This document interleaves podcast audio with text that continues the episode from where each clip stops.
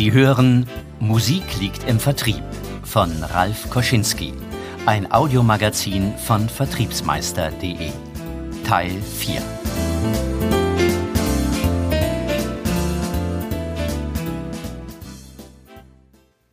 Engpass.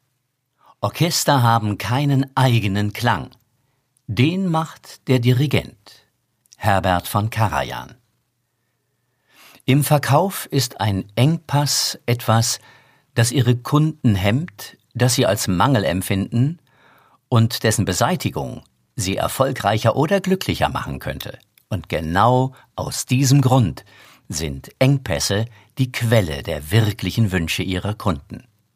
An der Oberfläche finden sie seine wirklichen Wünsche nicht, aber tief in seinem Inneren Deshalb ist es Ihre Aufgabe als Verkäufer, diesen Engpass, der das eigentliche Wunschmotiv des Kunden ist, mit viel Geschick und Methodik herauszufinden. Motive sind also Antriebe, die zur Entscheidung führen, und Einkäufer kaufen nicht nur nach dem Preis, auch wenn es oft so wirkt. Sie kaufen bei dem Anbieter, bei dem sie ihre wirklichen Beweggründe Prestige, Macht, Verhandlungsergebnis, Anerkennung, Sicherheit, Abwechslung, Spontanität etc. realisiert sehen. Der Verkäufer fragt sich demnach, was ist die Lösung mit dem größten Effekt für meinen Kunden? Wie erkenne ich das? Was gilt es zu tun, um verstanden zu werden? Welche Fragen kann ich stellen? Wie kann ich mehr Informationen erhalten und tiefer einsteigen als meine Wettbewerber? Deshalb nehmen Sie die Suche nach dem Engpass, den Kaufmotiven Ihrer Kunden auf, um die Verkaufsbühne so richtig zu rocken. Dirigieren und analysieren. Fragenführung. Genau wie ein Dirigent der nicht nur darauf achtet, wie das Orchester spielt, sondern immer auch auf das Echo des Publikums, ist es auch für den Verkäufer erfolgsentscheidend, immer wieder auf das Feedback des Kunden zu achten. Ob dieses Feedback verbal oder durch Mimik und Gestik gegeben wird, der erfolgreiche Verkäufer passt sozusagen seine Spielweise immer wieder darauf an. Dies gelingt allerdings nur, wenn Sie mit Ihrem Kunden angenehm im Fluss sind. Halten Sie das Gespräch also unbedingt in Gang. Mit Fragen zu führen ist nicht gleichbedeutend damit, als Verkäufer mehr zu reden.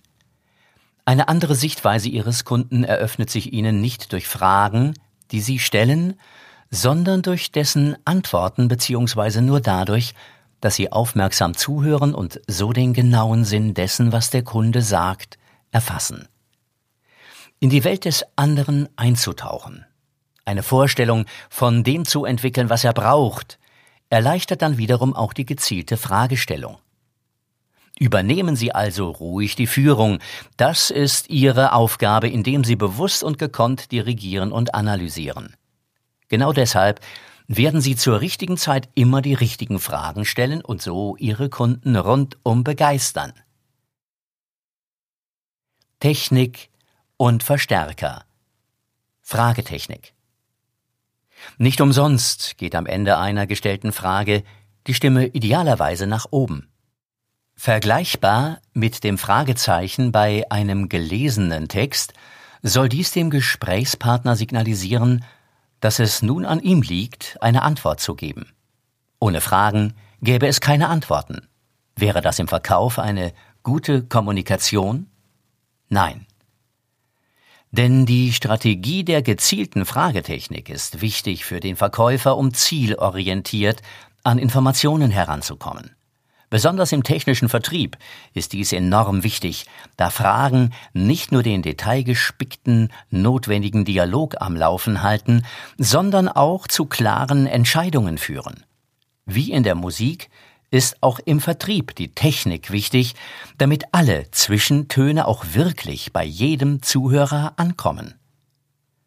Eine geschickte Fragetechnik geht weit über die Möglichkeiten, die eine gewöhnliche Bedarfsanalyse eröffnet, hinaus.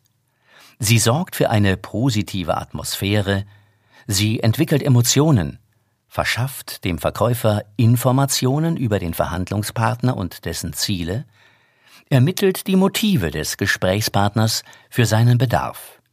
Aber nur unter einer Voraussetzung. Wenn diese Fragen auch selbstsicher gestellt werden, Fragen im Konjunktiv erzeugen dagegen Unsicherheit, die wenig förderlich für den weiteren Verlauf des Verkaufsgesprächs ist. Grundsätzlich gibt es zwei Arten von Fragen offene und geschlossene Fragen. Beide Fragetechniken sind beim Verkaufsgespräch wichtig und sie werden je nach Anlass und Gesprächssituation oder Funktion variabel eingesetzt. Bühne und Sitzordnung. Fragestruktur. Jeder Saal hat eine bestimmte Ordnung. Da gibt es eine Bühne, den Orchestergraben, die Bestuhlung mit durchnummerierten Sitzplätzen, ein- und Ausgänge. Die Bühne mit einem ausgewählten Bühnenbild bildet die Plattform für das Stück und die Menschen, die auf dieser Bühne spielen. In diesem Zusammenhang gibt die Fragestruktur dem Gespräch einen Aufbau, eine Form, eine Anordnung, die es dem geübten Verkäufer erlaubt, sich nicht nur auf die Fragen, sondern vielmehr auch auf sein Gegenüber konzentrieren zu können. Der Rahmen ist sozusagen geschaffen, in dem die Vorstellung zu einem Genuss wird, sowohl für den Musiker bzw. den Verkäufer als auch für den Zuhörer bzw. den Kunden. Willkürlich Fragen zu stellen, ist nicht sinnvoll. Viel zu groß ist die Gefahr, etwas zu vergessen, die knappe Gesprächszeit aus den Augen zu verlieren und vor allem nicht auf den Kern zu kommen. Eine Fragenstruktur macht das Ganze nachvollziehbarer. Um an die gewünschten Informationen Ihres Kunden zu kommen, entwickeln Sie also Ihre eigene Fragestruktur. Legen Sie die Reihenfolge Ihrer Fragen in einem roten Leitfaden fest. Es ist empfehlenswert, sich von allgemeinen zu persönlichen Fragen vorzuarbeiten. Je detaillierter Sie Ihren Frageleitfaden vorher konzipieren, umso hochwertigere Antworten erhalten Sie zu ihrer eigenen Fragestruktur in fünf Schritten. Erstens. Notieren Sie möglichst viele Fragen, am besten alle, die Ihnen einfallen. Dabei werden Sie feststellen, dass Sie vieles von Ihren Kunden noch nicht wissen. Zweitens. Aussortieren und strukturieren. Kürzen Sie die Liste anhand der folgenden Kriterien. Doppelungen, Rechtfertigungsfragen, Abschlussfragen.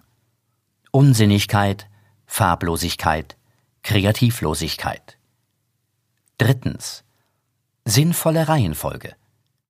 Die verbleibenden Fragen gruppieren Sie in Themenbereiche bzw. Kategorien.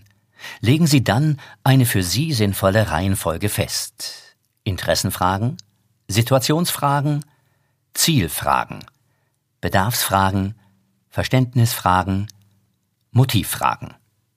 Viertens. Wie fühlt sich der Kunde? Versetzen Sie sich in die Lage des Kunden und beantworten Sie selbst die Fragen. Passen Sie gegebenenfalls die Struktur nach Ihrem Geschmack und Ihren Zielen an. Es gibt keine dummen Fragen, nur peinliche Situationen. Fünftens. Sicherheit und Routine durch einen Probelauf. Technik und Theorie sind wichtig, aber ohne Übung geht es nicht. Trainieren Sie Ihr Gespräch im Rollenspiel. Spielen Sie alles einmal mit einem Kollegen durch. Übrigens, auch der Kollege profitiert davon. Melodie und Partitur. Motivermittlung. Das Fragesystem ist wie ein Notensystem. Es bietet Überblick, Ganzheitlichkeit und führt auf professionellem Weg zum Ziel. Indem wir Motive erkennen und erfassen, finden wir heraus, was Kunden bewegen könnte oder was sie daran hindert, bei uns zu bestellen. Das Kaufmotiv gibt uns klare Hinweise auf die Werte des Kunden und ist die Basis dafür, die weiteren Schritte einzuleiten. Akkord und Begleitung. Zusammenfassung. Der Kunde hat unsere Fragen beantwortet, doch nicht immer kommen die Antworten so an, wie der Kunde sie gemeint hat. Viel zu wirkungsvoll sind unsere persönlichen Filter. Viel zu oft interpretieren wir etwas in das Gesagte hinein oder dazu, denken schon einen Schritt weiter oder sind durch irgendetwas abgelenkt und hören nur die Hälfte von dem, was der Kunde sagt. Aus Angst, irgendetwas falsch wiederzugeben, gehen viele Verkäufer viel zu schnell über die einzelnen Punkte hinweg. Sie nehmen sich nicht die Zeit für eine Zusammenfassung und wundern sich, wenn später Einwände des Kunden kommen. Da haben Sie mich aber nicht richtig verstanden. Oder? Das wollte ich doch eigentlich ganz anders haben. Mit dieser Zusammenfassung sorgen Sie als Verkäufer dafür, dass sich der Kunde das Produkt oder die Leistung selbst noch einmal verkauft. Haben Sie alles richtig zusammengefasst, wird der Kunde nicht nur einmal nicken, überzeugt davon, dass alles passt. Er erkennt sich wieder, seine Gedanken, seine Ideen und seine Vorstellung. Er versetzt sich in den Augenblick, in dem er schon in den Genuss der Leistung kommt. Fazit Leben Sie die alte Benediktinerregel Der liebe Gott hat uns zwei Ohren und einen Mund gegeben, um doppelt so viel zu hören als zu reden.